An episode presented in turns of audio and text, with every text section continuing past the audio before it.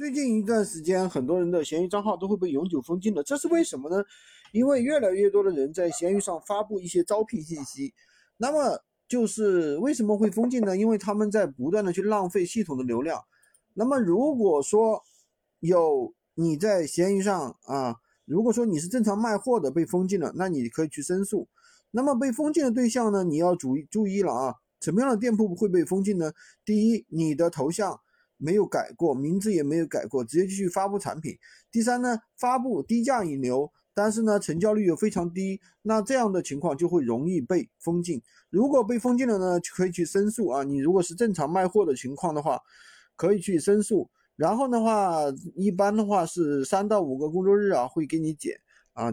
大家，所以这一点呢，最近的话一定要注意一下，不要被那个，反正不要去被封禁了吧。如果说你正在做低价引流的话，小心点，不要做玩的太过了。